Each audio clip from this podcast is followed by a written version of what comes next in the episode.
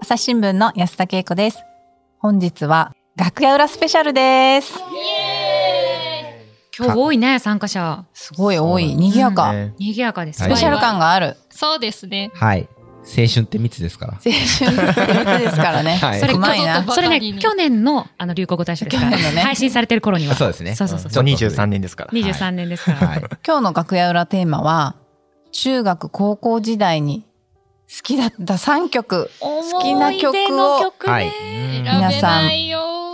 絞りに絞って3曲にしてもらって、持ち寄って思い出を語ろうじゃないかということなんですね。そうですね。はいはい。皆さん、選んできましたかいやー、絞るの難しい。もう直前までみんうな、ああだこうだ言いながらそうですね選んでましたうね。んじゃあ、あの、自己紹介を、あの、一人ずつお願いしたいんですけれども、お名前と、生まれ年と、初めて買った CD を教えてください。お願いします。はい、えー、総合プロデュース本部の中島です。生まれは1980年。えー最初に買った CD は1995年、えーミスチルのシーソーゲームでした。おおおーお小遣い貯めて買ったんですかそうですね。中3って遅いのかななんか皆さんがどういう回答なのかわかんないですけど。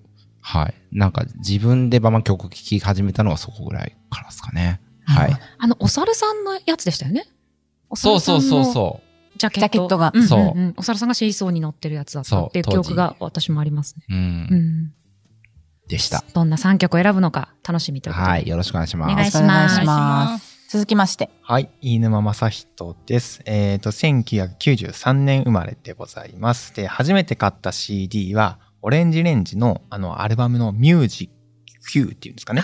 ミュージック。懐かしいミュージック Q あれを買いましそた、ね。れが初なんだ、は、ないるあれを買って、MD になんか、ダビングした記憶がありますね。ほどなんか寒い冬だったかな。えー、それうはん中学時代ですか、多分中学だと思いますね。うん ?MD っていうのがおしゃれだなおしゃれ、おしゃれなものなん初だめてのね CD をね、うん MD に入れる私カセット世代ですね、最初は。あカセットありましたね。これ多分ね、聞き方もね、世代の話が出てくると思うので、また。はい。はいまたまた。話しましょう。はい。はい。続いてははい。堀江真由です。1990年生まれ。最初に買った CD は、多分、多分ですね。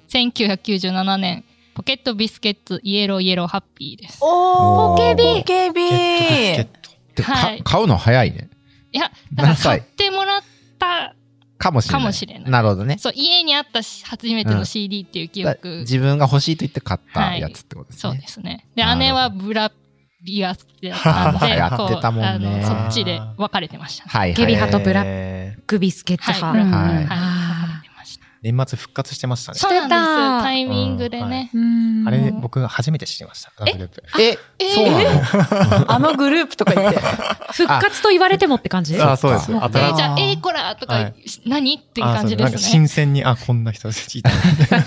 じゃあ、ビビアンスーとか知らなかったのあんまりピンとこなかったです。へえ、はいそっか、でもあの番組見てなかったらそうなるのかなあそうですねううんん。何の番組あ、もうこのこの話を盛りがちがついてまちょすっ。と今まだ触り部分、自己紹介部分なまんで。た、はいまたまた。はい。じゃあ最後の登場人物というか、はい。あの、ウィズニュースの水野あさです。で、私は1985年生まれで、えっ、と、最初に買った CD が、すごい忘れててタイトル、うんサザンなことを覚えてるんですけど、うんサザンの愛の言霊でした。おーはい。こいいれ、っすね発売年はめっちゃ聞いたわ1996年ってことでしたね。はいはい。はいこれ。これでした。渋いね。いや、渋いですよね。うん私今考えてもなんでこれが1枚目なのか、全く思い出せないんですけど、はい。こう、尖った曲だった気がするけど、でもダブルミリオンぐらい多分言ってたもんね。えななんかこうダブルミリオンドラマか何かに使われてたと思うんですよね、確か。あの、うん。いや、でも、すごい、なんていうのかな。歌詞とかもドロッとしてて結構重くて、ね今考えたらすごい癖のある曲だけど。すごい早熟だったのかなっていう気がします。はいうん。はい。これが初めての CD でした。よろしくお願いします。お願いします。は安田さん。い。あもうそうなんです。私、うんうん。安田恵子です。はい1982年生まれ。初めて買った CD は本当に記憶にございません。えへへだけど、何あ回の全くないんだけど、む昔からずっと聴いてる CD っていうのはあって、それはミスチルのアトミックハートなんですね。うおんー、あ94年9月発売らしいんで、いいっすねめっちゃいいっすね。そう、アトミックハートはね、そう、私が初めて買ったわけじゃないけど、ずっと聴いてたうん。アルバムですね。でもこれ、姉の CD なんですけどね。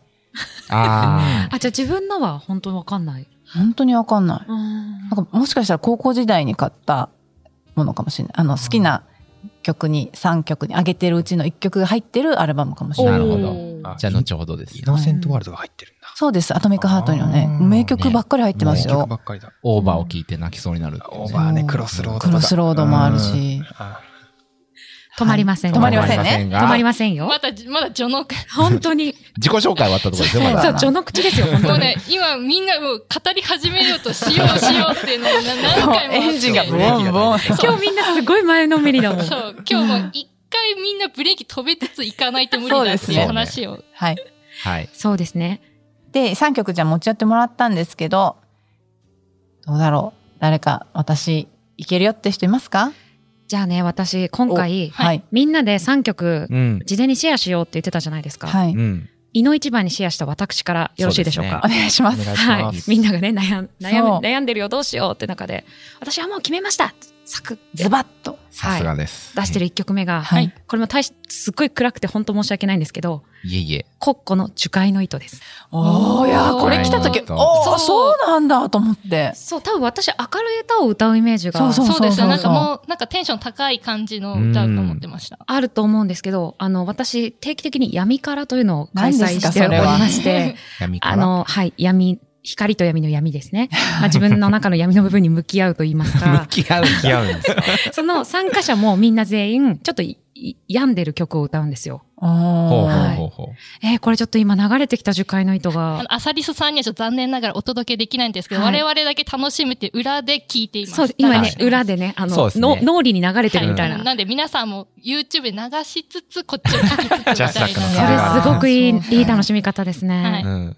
や、これはほ本当に何度カラオケで歌ったかわからないっていうぐらい歌った曲で、で、あの、コッコってまあそのちょっと病んでるなという感じの曲が多いんですけど、うん私にとっては、そのおかげで結構中二病というかちょっとささくれだった心を、コッコが歌ってくれたことで浄化したっていう気持ちがあるんですね。うんだからすごくくさくさした気持ちになったり、なんかもう自分の、なんかこう、やるせなさとか、もう、うーってなった時に、お姉ちゃんとカラオケに行っで、て、うんここばっかり歌うみたいいや、でもこの歌詞を見てもすごいんですよね。溢れ出る憎しみを織り上げとか、 中学え生ーっていう感じの歌詞なんですけど、めっちゃ黒いよねうんでもメロディーはすごい綺麗な。で、すごく綺麗なんで声す。も澄んでるから、爽やかだよね。爽や確かかにね聞いてみたい、アーズさんの声で。ねこれだから歌詞だけ、歌詞を聞かずにメロディーとか声だけ聞いてたらすごくいい歌に聞こえそうるそうそんですけど、歌詞見ちゃうと、おめっちゃ怖いこと言ってるなってい。そううなんだよな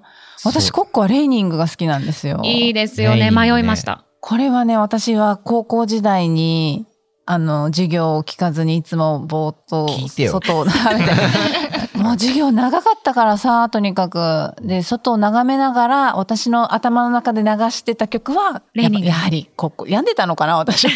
うん中学生はみんな聞くのかな。 私、高校生の時でした。あ、あ私もね中高かな、うんで聞いてたって感じなんですけど、レイニングもなんかまたそ暗ういですよ話ですうよね。ん基本的にコッコさんはみんな暗い曲が多いんですかまあ、なんか、この心のえぐみみたいなのをそうそうそう歌い上げてるうん感じはありますよね。えうーんでも曲調は全部ね、なんかこう、綺麗だったり、明綺るい麗なうんのが多くて、多分ああの、みんなが知ってるのは、あの、人魚のあの歌、曲ありましたよね。はいえっと、飛び魚のやつそですね、うそう、アーチをくぐるやつです。うんうんそうはでいすね。ごめんなさい、タイトルがパッて出てこなかった。 なんだったっけえっとね、ちょっと待ってね。あの、あ、全然パッと。あれでもなんかネトラレみたいな歌詞だったりしそうそうますそうよねなんかそれもま強たく儚い者たちですね。あ、それでうす。だから、私のすごく印象に残ってるのは、コッコがそれを歌って、あうの、んミュージックステーションで。う。うんんでこう、裸足で、。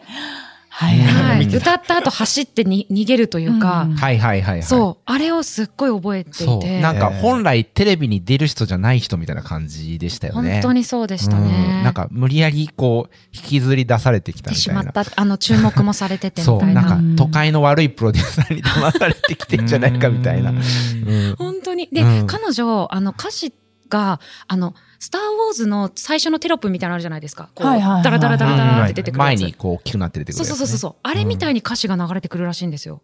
自分の中へに。ー脳内でそう。ああ、へー作作詞をするとそうきに。曲を作るときにへーその曲とか歌詞が自分の中に流れ込むようにこう出てくるらしくて、んっていう話を私どこかで読んだか聞いたかしてうんかっこいいそうなりたいみたいなのが、うかっんこいいね。でかっこいいなんかこう同じ歌を歌ってればなれるかなってうん思ったんですけど、まあなれませんでした。でもなんか本当に曲調は透明感がすごいですよね。そうなんですそうよねなんです声も綺麗だしうねん。本人もなんかすごいオーガニックな感じだし。ですです、はうい。んまあでもこういうのをね、あの、本当に私はカラオケ大好きだったんで、だから、あ上げてる3曲もぜあのカラオケで歌う曲ばっかり、あ、そうですか。うんなるほどへー上げましたね。うんはえ、闇からはどんな頻度とかどんな時に行くんです かこれ大丈夫かな掘り下どげれぐて。らいの頻度でやるんです かあの、まあ、私人からも、一人カラオケも行くんで、あ、そうほうほうか。はい。一人、まあでも一人闇カラオケは本当にもうちょっと一人闇カラオケは。大変ですよそれね。うんひたすらそのラインナップで歌い続けるみあたいな感、じえなんっ、ですかとね、だんだんまあ、同じ曲歌うとちょっと飽きちゃうんで、いろんな、コッコとかシーナリンゴとか、うんうんまあ、いろんな、あの、ラインナップがあるんですけど、それを、あの、3、4人とかでも持ち寄って、好きな歌を歌うっていうのが2、う3ん時間とか。うんでも、お姉ちゃんとやってた時は私、半日とかいましたね、カラオケに。ああー声枯れないですかまあ、そのおかげでこの声が作らーれ、すげえ。鍛えられたいや鍛えられたんだうな。んあーでも僕も高校時代とか、高校の友達3人ぐらいで半日ぐらい入ってましたね。うんずーっとえー8時間、6時な間。歌いたいものが尽きない感じで。そうだなっんたかパックでありますよね。そうそうそういの歌い放題みたいな感じだったよね。あなあんりかま、したね。うなんかうん私大学の時、やっぱ飲み会終わってオールする時、ずっと半日はいなはいはい感じはいでしたよね。そうだよね。始発を待ってカラオケでみたいな。そう密だね、青春ってね。本当だね。懐かしいわ。本当に。闇からってあと何歌うんですか例えば、なコッコと結構曲調は逆ですけど、鬼塚千尋とか。歌いますああー歌いますね。歌う歌いますやっぱりその闇からのメンバーの中にもお箱みたいなのがあって、はいはいはい。その、あの、ゴッドチャイルドを歌う、うんあの、人がいあやめてこっ、ちゃそんれ、ああそうそ うそう。あなたたちは神の子っていうはいはいはね。いそれでなんかこうファンファーレみたいになってるんですよ、私たちのあ、中でなるそほのどね。闇からの。最初にそれキックオフするそあう、ーそれを聞いて、今回も闇から始まったね、みたいな感じ気持ちが盛り上がるんですけど、ける でも一回あったのがすごい恥ずかしかったのが、あうのん終わって23時間闇を吐き出し、うん最後帰るじゃないですかお会計してでお会計の時に「今日皆さんが歌った曲のリスト です」って言われて、えーレシート渡されたことあ って、何それ。自分の闇を客観視しないといけなくなるってことあれはね本当に顔みんな全員赤面に なりました何歌っちゃってそんんだなよデータを出されそたんなサービスあんらの。この髪を燃やしてみ たいな気持ちになりましたまだ闇が続いてるいじゃやん。本当に 置いてきたはず魔なのに女狩りみたいになってる。あれはね爆笑しました、でもあの、カラオケ行くと、あの、前そのブースに入ってた人が、あの、履歴ね。履歴で入れてるやつあるじゃないですあか。りますバレるね。あ、めっちゃアニさん歌ってますね、みたいな。あれ面白いですよね、結構ね。確かにうん年代もで大体は分かっちゃいますよね。そうそううんで、それなんか気に、自分でも気になる曲を見つけてそこで歌っちゃったりしますけど。久しぶりに思い出した曲をその履歴で知って入れるみたいな。そうそうそう。あるあるある自分の脳内引き出しないんだけど、うんあの、刺さるやつってそういうとこから出てきますよね。そうですね。うんありますねじゃあ分かりますわ。え皆さんの中で3曲にカラオケのお箱を入れてる人はいないんですか、はい。おお、眉いてはい。私これ3曲目に入れてた曲なんですけど、うんうんうん。レミオロメン3月9日。ああ、いい曲ですよね。いい曲だよね。キーはそのままで歌そうう、んです低かくない結構。確かに。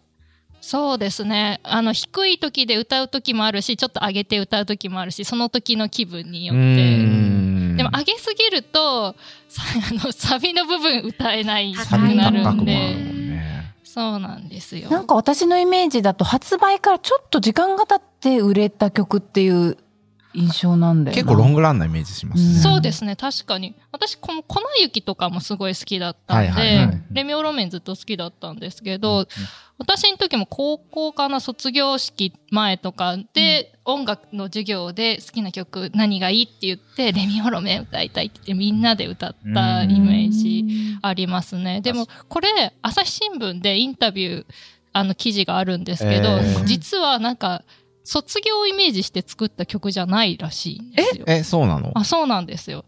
なんかそのまあさ時期的に卒業シーズンだったっていうこともあるんですけどこの3人が共通の友人の夫婦に向けて結婚式をイメージして作った。あ、うん結あ婚ソングなんであ、す確ねかに結婚式に流す方もいますよね、この曲。う、うんんなんかしみじみしますもんね。なんで卒業ソングっぽくと受け止められたのかななんでですかねやっぱこれこのこのインタビューにもあるんですけど、まあ、その人なりの思いを込めてう受け取ってやっぱなんだろうなこの思い出話も結構あるじゃないあこれ PV 今見せてるんですけど、うんう んこれも結婚式の確かそうに、ミュージそうックビデオを見ると、はい結婚式のシーンですね、今。はい、うん。なるほど。そうでもまぶたの裏そうですね。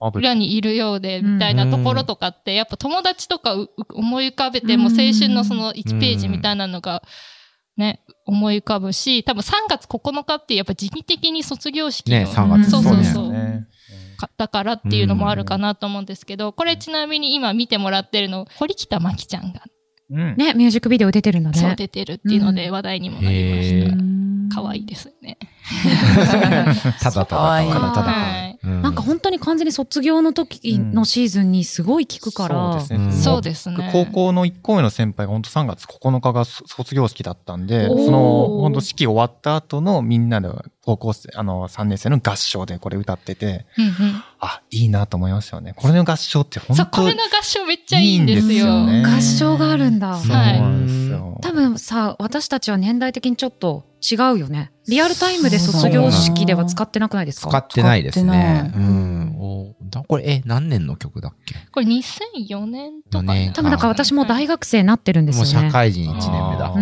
ん。そうか。なるほどえね。、聞いちゃうね。なんか、しみじみしちゃうすごい今し、しみじみしてきちゃった、本当に。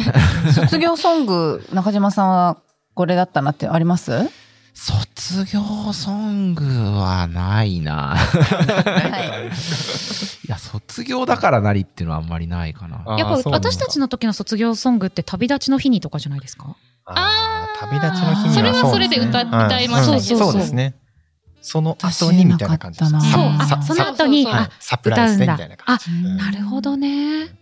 あの J-POP 的な要素で言うとアズの世代だとある、うんえー、なんだろうなんかさほら私はスピードのマイグラジュエーションとあかでもそれはもい世代ですね、言ったら。でもなんか、あれっってそんなに卒業感なくないですかありますなんか、そう、そうですよね。なんか自結構分が激しい曲調だし。そうだね激しいねそう確かにそこれから卒業する感じはしないんですよね、うんあまり。そうなんかすごく激しくずっと忘れないって言われてるじゃないですか。今、優先が卒業ソング特集っていうのをとホームページでやってて、うんははははあるのはやっぱ海援隊の贈る言葉とか、うん荒井由実さんの卒業写真。卒業写真はいいよねそれから、川島愛さんの旅立ちの日とあ、なるほど。か。あ、あとカバーしてるやつかあと、な。生き物係のエールとかあーエールいい曲だな確かにとかですかね。その辺。でも確かに全部世代じゃないか。うんち。ょっと最近か。そうですね。うんなんか、僕らの世代の時にあんまりこの定番の卒業ソングってそんなになかったような気が確かにね蛍の光うん、まあね、なんかそういう教科書に載ってそうな感じのイメージからあんうまん脱却してない感じがします。でも確かにユーミンの卒業写真は流した記憶ありますう。ね。うんん。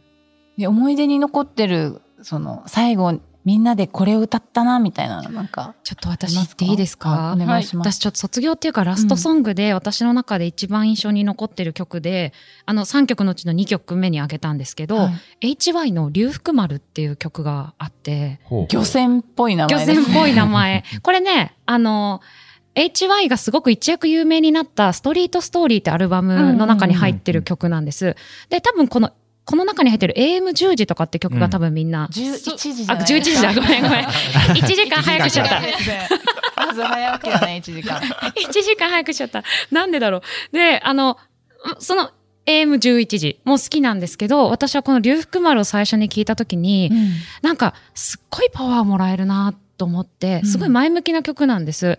なんでもう本当皆さん落ち込んだらこの曲聴いてほしいんですけど、うん私はこの曲を自分が高校時代の演劇部の最後の引退公演のエンディングテーマに使ったんですよ。えーエンディングテーマってこう幕が降りる時みたいなそうですね。なんか私の演劇部のやつ、大体創作劇やってたんで、はいその最後のあの、劇も私が脚本を書いてたんですけえど、すごいすはごい。なんですけど、なんか最後にエンドロールみたいなの流したかったんですよ。いはいでそのエンドロールに合う曲なんかないかなって思ってて、この曲あーエンめドちロゃめちゃいい。エンドロールいいよね。ぽこいでれすねエンドロールっぽい感あるんですぽいぽよい。そう。なので、これに合わせて、あの、出演誰々とかが出てきて、えなえ、んそかれ、すごく登良い場して、挨そう拶して。一番最後に。全員が出てきて挨拶っていうのも、その最後の曲調と終わりになるように設定して、あの、ちょっとミュージックビデオ風に作ってエンドロールを。っていうのをやえ、っそれなんかねえ挨拶しながかっら、こいいもう泣いちゃいそういやですねね。私は聞いただけでちょっと泣いちゃいそうだそうなってな感じの。になだったからやっぱこの曲聴くとその時の思い出がすごい蘇って、あの時演劇本当に頑張ったな、みたいな、うんあの、いろいろしんどいこともあったけど、みたいな、それぞれに演技とかダメ出しとかするんで、はいはいはい喧嘩もしたし、部員同士で、とかいう思い出がね。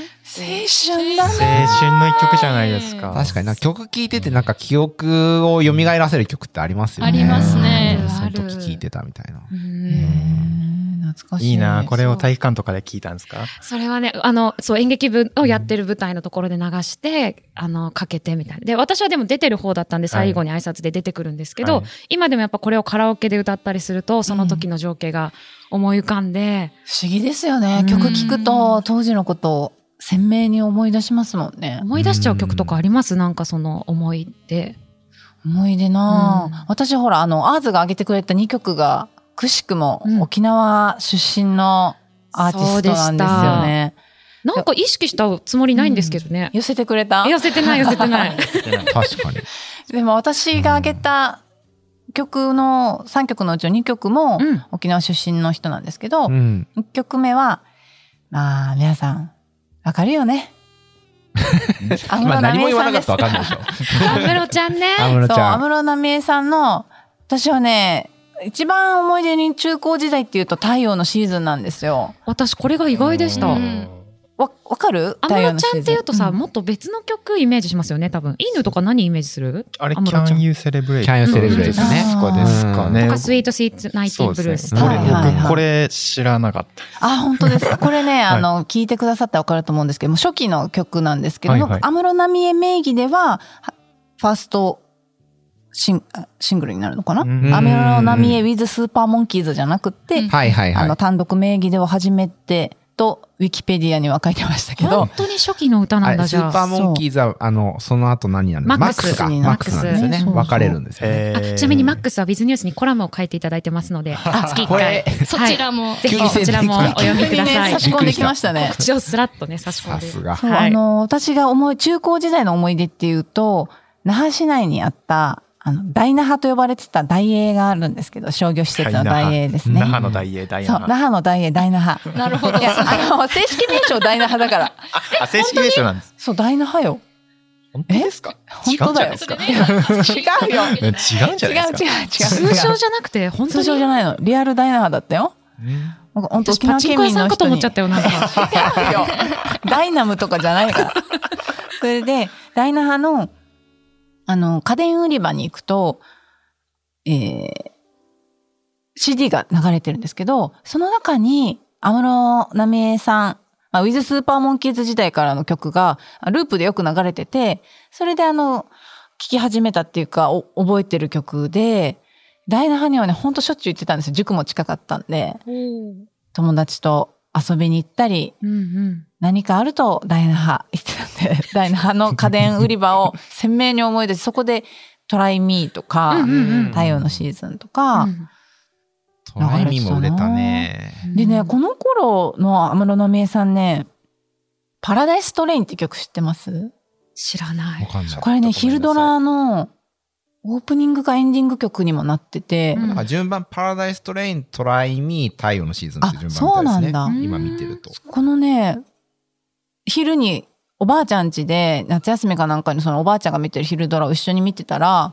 その声が流れてきて、あれこれ、いつもダイナハで歌ってる人じゃないと思って、 あの、テロップ見たら安室奈美恵ってやつが、あ、ウリ、ほら、安室奈美恵さんだよと思って、そこから結構、あの、印象に残ってるっていうか、密かに応援してた人うでーす。ん。やっぱ沖縄の人にとっては、安室ちゃんってすごい大きな存在なんですかと思うな、うんだってこんなに活躍する自分とほぼ同じ世代でうんうん。本土で活躍してる人ほぼ同じ世代。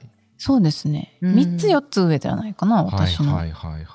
だけど、私、あのー今月、不惑になりまして。おお。でもさ、安室ちゃん40で引退したんだよね。えーそうですよねやっぱそりう引か。退の判断って結構早いっすすねごかった。それ考えたらすごいよなって。40までの、この、実績と、確かに。でそこからスパッと引退するっていう、うんこのやっぱり、え、これ何生きポ方ッドキャスト引退のなんか宣言かなんかですかい や違いますあびっくりした。伏線、伏線ね。なんか張り出したのかな何かと思ったけいど。嘘、うんでもどっかで回収されちゃうかもしれない。やめてやめて。あの時、ああ言ってたんだそうそうそうやめてください。偉い人誰も聞かないでください。 40やめてくださねい。太陽のシーズン、なんかね、ユーロビートっぽいっていうか、なんだろうな。ちょっうと、うんんシンセサイザーみたいな音がすごいある。昔のね、曲小っ室て感哲じ。哉さんじゃないんです。 TK っぽいんですけど違うんですよ。ないんですよね。そう。TK が来るのはこの後なんですよ後ね。あだから私やっぱ小室哲哉さん以降がメジャーで知ってるっていうイメージですね。ボディフィールズエグジットから小室さんなのか。そう、チェイス・ザ・チャンスとか、はういんはね、ドン・ワナ・クライもそうですかそううね。だかうんらこっからもう一段売れ行き的には上がった感じはしますけどそうだね。ようんな。もうすでにね、もう有名でしたもんね。そう。うで、んアクターズスクールっていう、まあ、事務所っていうか、なんだろうな、養成所に通ってたんですけど、うんうんまあ、その養成所もね、ダイナハの近くにあるんですよ。はいそうなんだ。でへ、あの、アクターズスクール終えて歩いてくる子たちって、見たらわかるんですよね。そうなんですか。なんでそう。ですかだからねどういう雰囲気がキラキあラしるてるん。ですか。うん、なんかね、みんな、ススラッとしてるっていうか、なんか、やっぱり、オーラがある。うん、アイドルを目指してる子たちなのっていう、なんかある、あるのかな、見たら大体わかるんですけど、ある日、あの、通りかかっ、私がね、バスに乗ってて、通り過ぎたバス停に立ってた子がいたんだけれども、もう、体の半分ぐらいもう足なわ け。そんなことないでしょ。ただ、バスにさ、バス停でバス待ってるだけなのに、めちゃくちゃ目立つ子がいて、うん山田優さんでした。わーお。あおあ、ー山田優さんもそうなアんですクターズスクールそなんうだ山田優ちゃんはねうんあのローカルテレビがの番組があってそのアクターズスクールのレッスンの様子をこうドキュメントみたいな感じでやってる主催みたいなうん感じうんあの30分ぐらいのえー土曜日かなとかにやってる夕方にやってる番組があってそこにもよくこの山田優ちゃんとか出てたんであのフォルダー5とかも出てて、うん三浦大知さんとかも出てうて、へーこんな歌い方で心入ってるとか言われて 怖先生にえ「頑張ります」とかって言ってやってる姿がこう映ってるわ けじゃあ2023年は K 姉さんもこんな喋り方って魂入ってるのっもうて。やばいじゃん。もう怖いめっちゃブーメランで帰ってきてるよね。帰ってくる。 え、でも沖縄つながり上げてるのは実は、あの、ね、K 姉さんと私以外にもいて、うん。いいぬーは一い、曲。そうなんですはね。い先ほど言ったオレンジ。話はまだ続きますが続きは次回お送りします楽屋裏ではトークテーマも募集しております。概要欄のフォームからお寄せください。お待ちしております。